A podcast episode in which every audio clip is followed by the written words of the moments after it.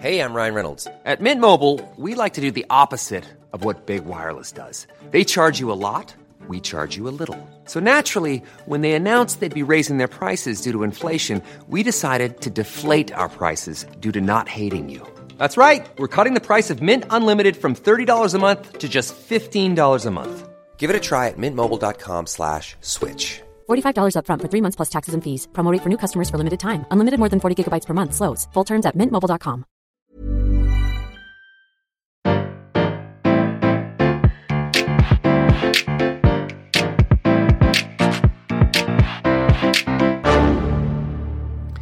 Bonjour, vous avez choisi la réponse D. Mais d'abord, écoutez la question. Aujourd'hui, sur la thématique science et techno, la question est est-ce que Marie Malone est le patient zéro? Ah, ça c'est un terme qu'on entend beaucoup ces dernières années, le patient zéro, celui à l'origine de la catastrophe mondiale. Quel est son nom? Quelle est son adresse? Ce n'est évidemment pas moi qui vais donner ces informations ici et maintenant. D'abord parce que je ne les ai pas, et non, ce n'est pas Mary Malone, et surtout parce que je ne vois pas bien ce que ça pourrait changer. Pourtant, parfois, savoir qui est cette personne peut sauver des vies, enrayer des épidémies ou permettre de trouver des nouveaux modes de transmission d'une maladie. Mais soyons sérieux et commençons par une définition, veux-tu? Pour cela, allons faire un tour du côté de l'épidémiologie, c'est-à-dire l'étude des rapports entre les maladies et les facteurs susceptibles d'exercer une influence sur leur fréquence, leur distribution, leur évolution. Le patient zéro, appelé aussi K-index, terme inclusif qu'on lui préférera, est cette personne qui est à l'origine d'une épidémie dans une population jusqu'alors indemne. Il ne s'agit pas forcément d'une personne malade, vous le savez sûrement maintenant, on peut transmettre un virus en n'ayant aucun symptôme, et surtout, il ne s'agit pas forcément de la première personne au monde à avoir cette maladie. Donc oui, pour répondre à ta question, Marie Mellon est un cas index. Je vais te raconter son histoire, tu vas mieux comprendre ce que je veux dire. Mary Mellon est un cas index. Mary était une cuisinière irlandaise débarquée aux États-Unis un peu avant 1900. À cette époque-là, la typhoïde fait rage, surtout dans les milieux où l'hygiène est précaire. Après plusieurs années de misère, Mary, sans jamais tomber malade, trouve un travail dans une famille riche de New York. Autant dire que les conditions d'hygiène sont bien meilleures que ce que Mary a connu jusque-là. Malheureusement, deux semaines après son arrivée, toute la famille tombe malade. Il n'y a aucun doute possible, c'est la typhoïde. Même si c'est plus rare de l'attraper dans ce milieu social, l'argent ne protège pas de tout. Mary cherche donc un nouvel emploi, mais rebelote.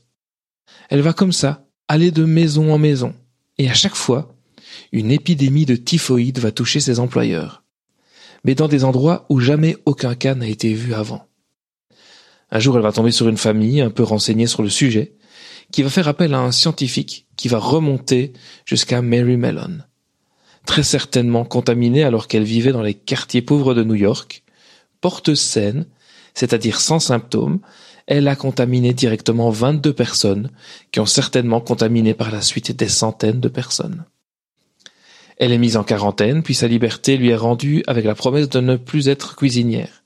C'est un point important, car le virus de la typhoïde se transmet par ingestion de matière fécale humaine. Alors, lavez-vous les mains en sortant des toilettes et avant de faire à manger. Mary essaye quelque temps de tenir sa promesse, mais elle aime trop faire la cuisine. Elle change alors de nom et reprend son activité. Elle est arrêtée après avoir contaminé trente nouvelles personnes à travers le pays.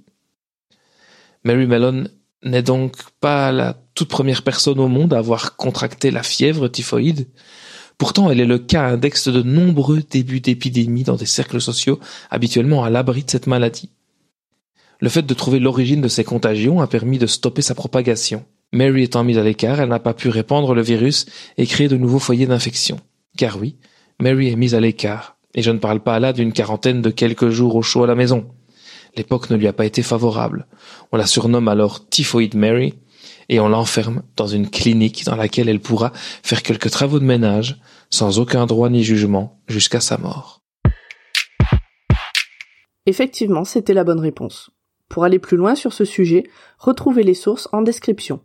La réponse D est un podcast du label Podcut. Vous pouvez nous soutenir via Patreon ou échanger directement avec les membres du label sur Discord. Toutes les informations sont à retrouver dans les détails de l'épisode. À demain pour une nouvelle question sur la thématique littérature.